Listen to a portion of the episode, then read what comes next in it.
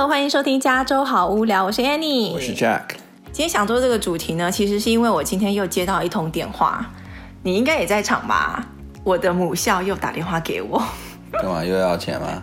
没错，我今天 Berkeley 他其实好久没打电话给我了耶，今天又又突然又打了，然后我就哎愣了一下，然后我突然想到今年是二零二一年了嘛。我想说，我已经毕业十年了耶，然后我还蛮佩服他们大学那些人，就是 alumni 的那些组织，居然可以追踪我们追踪追踪这么久，然后就是他会给他们的校友打电话呀、寄信啊，就是希望你捐款啊，去帮助你的母校这样子。哦，那一定啊，你你三十年以后他还会追要抓到你，只要你没你没有改你的电话。他一定还会抓得到你，追到天涯海角这样子。对啊，对。然后我今天我已经好一阵子没有收到他们的电话，所以我今天看到的时候就愣了一下，这样。所以我就想说，要不要今天来讲一下我们的大学生活？因为我真的很怕，因为我现在毕业十年了嘛。然后你毕业，不要问了，太 太久了，问了都是泪，是吗？对啊，对，我怕我们再不来来聊这个话题，我们就忘了耶。就自己都忘了，Before we forget，right？对啊，赶快来谈一谈。那么，美国大学，我上次有讲过，就是在讲工作那一集，就是说过我是零六年来美国，然后其实在来美国之前，我在台湾已经念了两年的大学了，然后我可以稍微对比一下，就是台湾。跟呃跟美国大学有什么不一样啦？虽然那个我现在记忆也有点斑驳，所以如果我等下有什么说的不准确的地方，留言来来来纠正我这样子。好，我们首先来讲那个公立跟私立的分别好了，因为在台湾的话，普遍是认为说好学校是公立学校，就是什么什么公立。大学，所以你们叫国立，国立大学，比如台湾国立大学、国立什么台北大学、国立清华大学这样，所以是国立公立的，一般普遍会觉得它是比较好的大学。那在美国是其实是相反的，对啊，美国都相反的，最好的那几个你看的永远都是那那个私立的。那我们要不要顺便来讲一下现在现在今年二零二一年的最新美国大学排名，好不好？呃，在美国是不是最权威的排名？我一般都是看一个叫 US News 这个 ranking，对不对？你猜现在世界大学排名第一名是哪一所大学？第一名不是 Harvard 就是 Princeton，它应该应该就这两个。没错，第一名就是 Princeton 普林斯顿大学，然后第二名就是 Harvard，第三名有一点出乎我的意料。也是一个好学校，常春藤。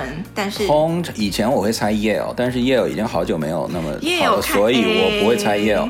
我可能会猜 MIT 或者 Stanford，再不然再不然还有什么 Caltech？对，第三名是 Columbia。Columbia，哇，怎么？也是个常春藤啊。对啊，可是以前不记得 Columbia 有这么靠前。对，第四名才是 Yale，耶鲁大学。然后第五名就是 MIT 麻省理工，第六名是那个 Stanford。啊、嗯，同样并列第六名的哇，他进步了，芝加哥大学。嗯，以前他好像是前二十、前十，对不对？是哦。对，今今年居然冲到第六名。然后，你这是二零二零了还是二零二一？哦。然后第八名是 UPenn 那个宾夕法尼亚大学，然后第九名是 John Hopkins 约翰霍普金斯大学，同样并列第九名是 Northwestern 西北大学。同样并列第九名是，嗯，Caltech 加州理工学院，然后呀，差不多就是这样，十所学校这样子。嗯、其实你们在美国上大学，其不仅仅是看总排名，对不对？因为我刚才讲的是一个学校的整体的一个总排名成绩，嗯、你们会也看每一科。其实我从高中升那个大学的时候，我们。看你要上哪个科系，我们看的主要是科系的排名，而不是总排名。因为你知道，它这总排名的那个水分太多了。因为它，你你真正细看它怎么去评那个分，它有好几十项的那个评分标准嘛。然后就包括，比如说这个学校有多少钱，然后多少钱来花，比如说。呃，投资他研究，他老师有多少个得过诺贝尔奖？嗯，right，就包括他学生之后出来以后赚多少钱，嗯，这都是他评分的一个考量。对，对，那你说哪个对你最重要，对吧？如果你是喜欢做研究的，你希望跟最多诺贝尔奖得主的老师来工作，那你可能会就跟另外一个排名了，对不对？嗯，那如果你是为了出来以后找一份好工作、高薪的工作，那你可能你要去看哪个学校出来的学生高呃会高薪嘛。所以你按总排名来讲，其实不是那么的准。所以一般我们不去看总排名，我们都是看我们要考的那个科系，那个专业的专业的排名。对，OK，那我们来顺便讲几个好了。像你你的专业是 CS 吗？嗯，就是 Computer Science，就是计算机工程，就是理工方面的话，第一名当然就是 MIT，right？为什么当然呢？你知道你知道 M 那个什么第一名通常都有三三四所学校的，like。MIT、Stanford、Berkeley，这是这三个是几乎稳的是前三的，uh -huh. 偶尔会加个那个 CMU、Carnegie Mellon。嗯哼，所以我不知道你。哎，你很准呢。第一名是现在二零二一年第一名是 MIT，并列两个并列第二名就是 Stanford 跟 Berkeley。OK，对，然后 Berkeley 是我母校嘛，然后第四名就是你的母校 Carnegie Mellon。哦哟，哦哟，以前我们曾经并列第一的，怎么变成第四？对，然后呢，其他的专业来讲的话，你还想知道什么？比如说 Law School 好了，法律方面的第一名就是出很多总统的，Yeah，Yep，耶鲁大学，第二名是 Stanford，第三名是 Harvard。那你们在台湾呢？我们在台湾一般会看总排名，哎，就是看那个学校。有些人，比如说他想进台大，他就是想进台大，他不管他可能是读个台大的没有那么热门热门的科系，但他就只要进台大就好，you know 那种那种心态。可是你们就没有一个学校说，比如说这个学校它专门就是，比如说美术和艺术特别好，或者那个学校它就是电脑工程特别好。没有吗？还是说台大它就是所有都都比台大好像所有都好哎？有没有台台台大的听众？可是所以你你在台湾念的是广电系对不对？对。哎，我知道了，因为我们会我们会就直接叫做是艺术大学，所以你就知道那边里面的科系就是偏艺术类的比较比较好。像我念的台湾艺术大学嘛，嗯，那还有哦，像什么设计系呀、啊，或者是那种 creative 的东西，就实践大学，就我们大概会知道哪几所大学是在那个科系比较有名的。所以你们还是会看科系的的有名程度或者排名？嗯，但是是在总排名之后，没有那么，在我那个年代啦，好像是那个一个大学的声誉多过于他的那个专业排名的，哦、除非你是。像我刚才讲，你一定要去念设计科，或是艺术类的、美术类的那种，你就去专门去那一种那一种学校念这样子。嗯，对，那这个好像跟美国不太一样。嗯，因为像美国，比如说你要进好的医学院，你可能会去 John Hopkins，你可能会去 UCSF，对吧？但是你可能不会想到我要去 MIT 去读 医学。哎对。可是你说你去 MIT 读个医学，人家也不会觉得。对了，当然肯定不会不好，但是。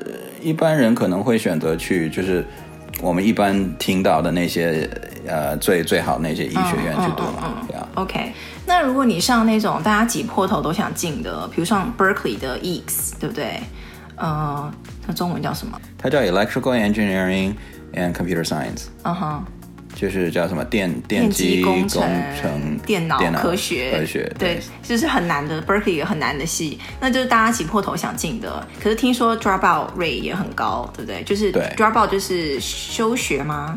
呃，错，哎，错叫什么？也也不是，就就被当掉了的意思。哦，对，哦，就是如果你在，如果你太多太多课，如果都不好，成绩不够好的话，然后你第一年如果都。呃，成绩不不达不达到一个分数线的话，你第二年他就会学校把你给当掉，他就会告诉你说，你 either 去别的学校去再重读一些课，然后你再回来保持这个系，还是说不然你转系算了。如果你实在 fail 的不行的话，那就你就被踢出学校。那你你身边有遇过就是就是被当的吗？或者是他转系了最后？我我有见到转系的。我之前我那年的时候有朋友他在 Berkeley 读 EECS。然后，嗯，读的不太好，然后就被好像是被踢出去了，好像是休学。嗯。然后，哦，然后他跑去读别的大学了。哦。对，然后就就就没能在在 Berkeley 拿那个文凭。嗯。然后有的人他直接就是被踢出那个那个科系，然后他转去 CS。他从 EECS 转到 CS 就好读多了哦，因为你 EE 跟 CS 等于是两个双主修的概念，是不是？对，他两、嗯、两边的课他都要上。嗯哼。然后有的人像像我，我就是特别不喜欢上那种硬件设计的，所以如果我当时去读 EECS 的话，我你也会被踢出来。然后美国大学是不是也是前一年还两年要修那种 GE 啊？就是一般的。对。就美国大学，其实我觉得这是很讨厌的东西。我记得我念大学的时候，第一年就除了可能只只上了两堂还是三堂的那种电脑课以外，其他全部都是 E 那个 GE，GE 来就 General Elective，就是那种我们叫什么通识课？哦，对对对，通识课，对对，就是什么国文、英文啊。对，英文、数数学肯定学的。我们那头第一年的整整年的数学，然后整年的那个物理，然后化学，然后还有。还有一些那种高等数学也要学，然后就是英文，对，然后反正美美，我不知道你台湾怎么样，美国的它是选修课嘛，所以有的人他。呃，头两年他上的很快，他可能第二年的第一个学期就已经把头两年的课全部上完了，那他就可以开始修第三年、第四年的课。哦，对，然后所以如果他上的快的话，很多人他不用上四年大学，他三年就可以毕业了。哦，像我当时一样。或者是，嗯、或者是他四年，他不但拿一个主修，他拿一个主修加一个副修，哦、或者甚至两个主修，就是 double major 或者 double major 或者 major minor major and minor 这样子。哎，你们那个 EECS 或者 CS 的人很很那个很奸诈哎，他们就是。自己拿了一个主修或双主修，还跑去那个就是 Econ 啊，经济系或什么拿个 minor，他们就对他们来讲是很简单。你知道在 Berkeley 吗？我的我的朋友里面，凡是在 Berkeley EECS 读下来的，几乎都是双主修毕业。我不是说 EECS 这样子双主，这这算一个主修，嗯、是 EECS 再加上其他一个对另外的主修。像我认识有一个人，他就拿了 EECS 加上。好像是 Material Science 那个材料工程的双主修。哎，我曾经遇过最高的人是拿四个，四个主修，四个主修。他这么不确定他的人生以后要做什么吗？他好像是。是不是有一一对不对？就一一这个科，对，他是一一然后 CS，然后一个建筑，然后一个 Econ。他为什么不直接读 EECS 就好？我不知道，分别读。我记得的好像是这样，就是他就是一个天才啦。我没，他也不是这个书呆子哦，一一天到晚都在念书的人，他就是个天才，就是呀，拿四个四个 major。是不是很变态？太变态了。对啊，然后我当时在那个就是 Berkeley 的商学院啊，就是常常会遇到你们这种就是理科的人跑来，就说哦，因为对他们两个很简单，所以呀，我来拿，拿个 minor。真的，minor, 你知道吗？我在读 CS 的时候。我们读什么 Econ 啊那些，我们就专挑就要拿 EZA 的时候，就是跑去找 Econ 的课。怎么这样啊？把我们当成二等公民吗？然后你知道你们这些人跑来来念我们科系的人会有。造成一个什么现象吗？会害到我们呢？因为有个 curve 啊，嗯、你知道吗？没错，对啊，美国都是这样子啊。高中 curve 是个什么概念？跟大家大家讲一下。就 curve 就是一个班一定要有百分之多少的 A、B、C、D 这样子，嗯、所以就变成如果如果这个班大家全部考九十分以上嘛，你觉得应该大家都是 A，对不对？可是不是，他一定要在这么多人里面硬分出来一个 A、B、C、D，所以他可能变成说九十七以上才是 A，九十三到九十七可能就是 B 了。九十三到九十可能就是 C 了，就这样。对，就是你拿九十分不一定是 A，对，因为可太多人拿九十五或一百分了，你可能就是一个 C 这样。嗯，所以啊，你们这些理科人跑来就是拿个一百、一百、一百、一百，那我们拿个九十的人就拿个 C 这样，你懂吗？嗯，所以这是大学比较比较好玩的一个现象。不过通常会这样吗？老师的考试卷应该都会很难吧？很难考到说需要这种 reverse curve。通常的 curve 是说为了帮助学生说哦，很多人都拿不到九十分，都是比如最高分才是个八十，然后其他的一大堆的可能都是六十四十二十这样子，那你才不能 fail 大部分人啊，所以就变成要 curve 这样子，变成说可能四十分以上就是 A 或者 B 这样子，是来就让你留点面。我很少看到是 reverse curve 那样子，嗯、哦，我有见过，但是很少。对对对。啊，我记得我大学里面有一堂那个物理课啊，当时那个考卷超难的，我自己才拿了好像二十六分还是怎样，然后偏偏当时最高分好像是个九十一分，然后我们当时就吓死了。你想说是谁呀、啊？为什么要考九十一分啊？因为九十一分下来，好像第二个高分好像就是六十几的，哦、然后我们就想说，完了完了，这个要 curve 惨了。可是只有一个人高分的话，应该就没什么差吧？哦，那那那一定了。老师老师就不管他，他肯定就是一百分那种。对啊。但是他可能当时老师就变，好像我当时二十六分，我还拿了个 B 减，还是 觉得踩了狗屎运了，然后。对，就是 curve 还蛮好玩的，就是他，你不是说拿几分就一定是那个那个成绩，你是要跟你全班的人来比较，就是来 relatively 来看你到底是在什么位置这样。而且我刚才说的那个人啊，就是拿四个 major 的那个人，我不是说他不是一个书呆子嘛，不是整天在念书的人，你每次看到他的时候，他就是一副就是还蛮轻松的样子，然后也他会出现在各大场合，就是一些活都这样的啊。对，所以我想说的是，美国他其实你上到好大学人，他绝对不是书呆子哎。对，就是你身边也有那种天才，对不对？就是对啊，我我其实我觉得越念书好的人，他反倒可以就一心多用，而且他可以同时做很多事情，而且都做得非常好。嗯，像我之前有一个同学，都我们都觉得他就是天才。然后他就是可以，他当时 GPA 是四点零，所有东西都是 A 加，他他可能只有就 A 对他来讲就已经是算他失误了，你知道吗？他全部要 A 加那种的。然后后来你知道他跑去我那个 Carnegie Mellon，他去上好像 PhD，、uh huh. 一直读到 PhD，然后他好像是有史就当时啊是有史以来最年轻的、最最快的完成 PhD 的。好变态哦！然后他之后跑去开公司，然后人家就那个公司就卖了，卖给 Disney 了，然后人家现在已经就可以退休了那种。他不是早就退休了吗？人家现在又开了，人家又开了第二家公司了。就是，所以天才的 life 你永远不会懂的。天才的，就是跟我们差太远了，这样子。对啊。但我想说的就是，不是天才，因为天才毕竟是非常少数。但是，一般能在美国进好大学的人，他绝对不是死读书。他其实很多课外活动，然后很多你要很多特长。嗯，你要像美国大学，它基不管你是公立私立的，它要你展现的第一是领导能力。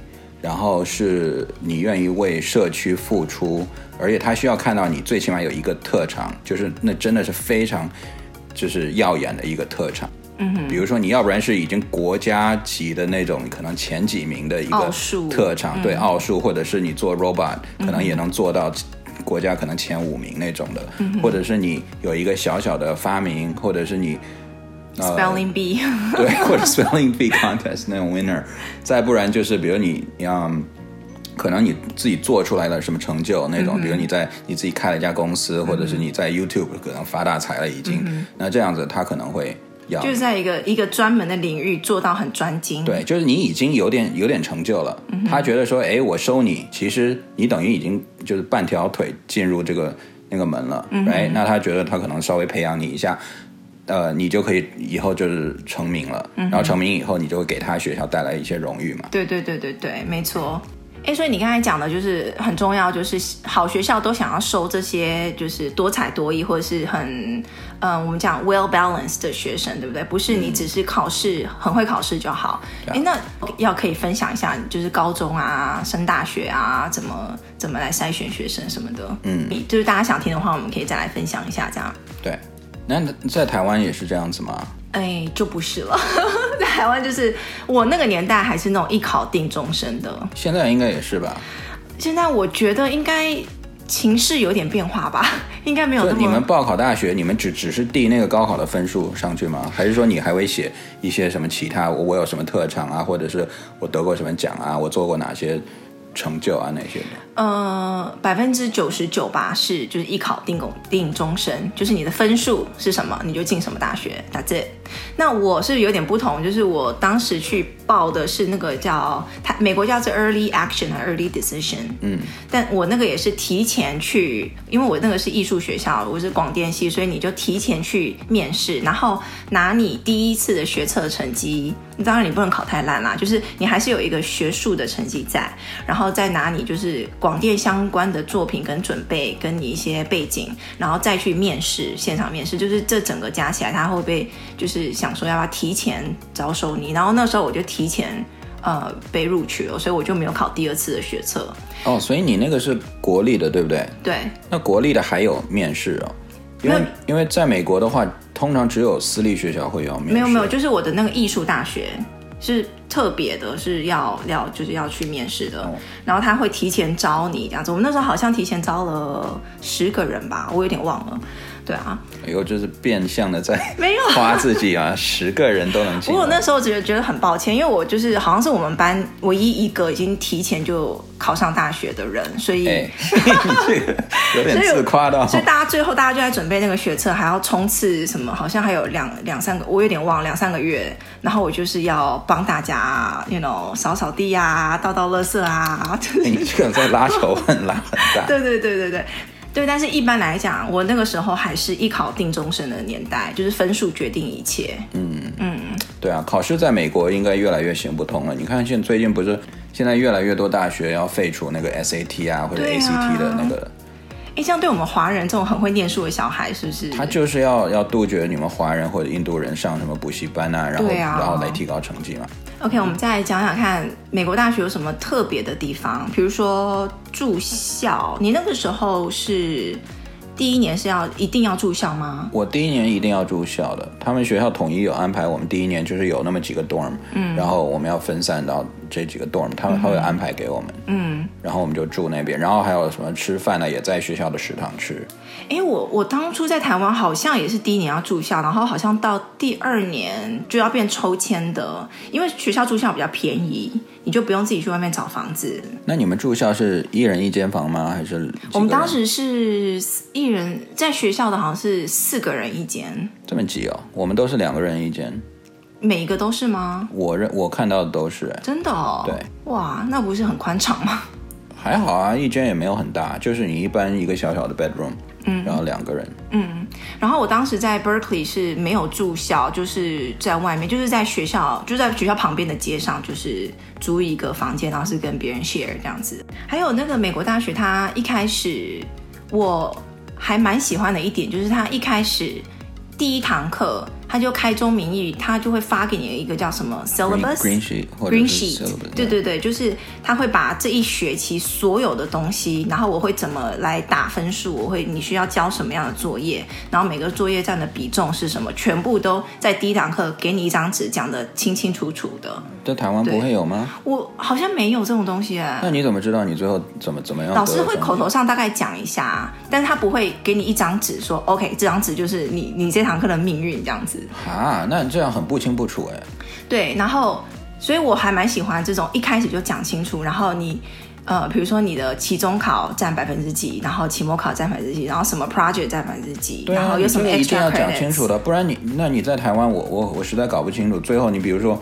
我这个拿了八十多分，那边我拿了九十多分，那那最后全凭老师自己爱爱给你 A 还是？也没有啦，他应该有一个，也是有一个 rule，但是没有像美国这么的，一开始就给你讲清楚，然后还有跟你规定说，如果你的主要的方面 project 做的不够，你还有什么其他方法来 earn 那个 extra credits 来 make up，对不对？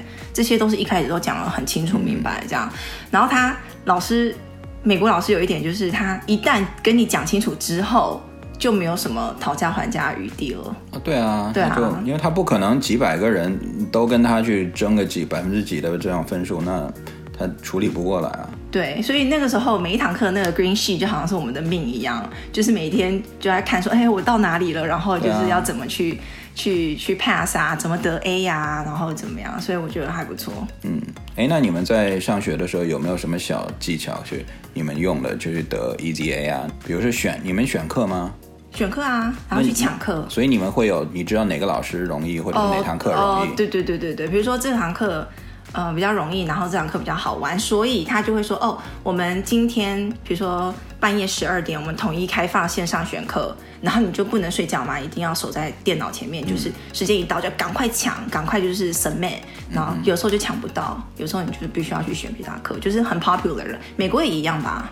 对啊，我哦，我们当时我们还会去一个网站叫 RateMyProfessor.com。哦，我记得。对，我们去看专门去找那那，比如说有好几个老师都 offer 这堂课，对不对？那我们就去找这几个老师在那个网站上的排名，他到底是比如说他给给功给那个成绩给的松不松，然后给是很多功课吗？还是他看重 project 好不好说话？教的好不好？哎，那个是就是已经上过他的课的人去 share 他的经验，是不是？没错。哎，那还蛮准的啊。对啊。哎，好酷哦！有点像 Yelp for professor。哎，真的好酷，像那个，所以你会知道，比如说这个教授是。这个现在评分是多少？对啊，比如是三点五分。没错，而且他老师他自己有的时候也会去看自己的评分。可是像不是，比如说你看你是二点二两分，不是很心碎吗？可是你就知道别人给你的 review 啊，比如说他人家就说哦，这个老师超不好的，你不要上他课，因为他给分给的超严的。哦，对不对？那那如果你是那个老师，你过去看，你应该会有所感触吧？哎，那我想到一个很好笑的场景，就 是老师去上课，然后下课完，下课之前就说：“哎，同学五星好评哦。”会这样。那你要给学生 A，A 给的多，老师那个学生就会给你五星好评。然后学生就说：“哎，给我 A 哦，我就给你五星好评哦。”还蛮好玩的，叫 ratemyprofessor.com。对，好，反正我我当年用的是这个，我不知道现在，我好像最近我看了还有，但我不知道现在大学生是不是还是用这个。可是你那个是每个学校不一样，还是它就是全？没有，那个是全美国大学跟高中好像都有。哦，真的哦，就是整个美国就是在那个网站上。我当时是这样的，我不知道现在怎么样。哦，OK。哎，那你在大学的时候有参加什么社团吗？社团哦。没有哎，我唯一参加好像就是一个台湾同学会，而且我是以大陆人身份去参加的。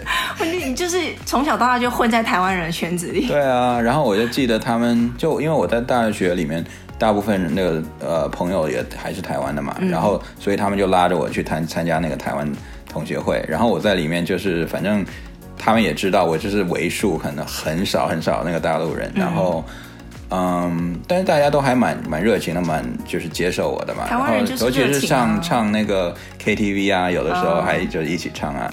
哦，那我当时在 Berkeley 的那个商学院的时候，嗯，我我去的社团就是很是跟我的专业有关的。我们那时候叫做就是一个 Business Association，就是他专门你进去，他就是在。跟同学要交流一些课堂上学不到的东西，然后那时候我们就是专攻这个 consulting 这一块，就是咨询这一块，然后我们就成立了一个小组，就是真的去我们 local Berkeley 的那个，就是当地一个冰淇淋店去帮他们咨询，然后我们就走进去就说，哎，那个老板在不在？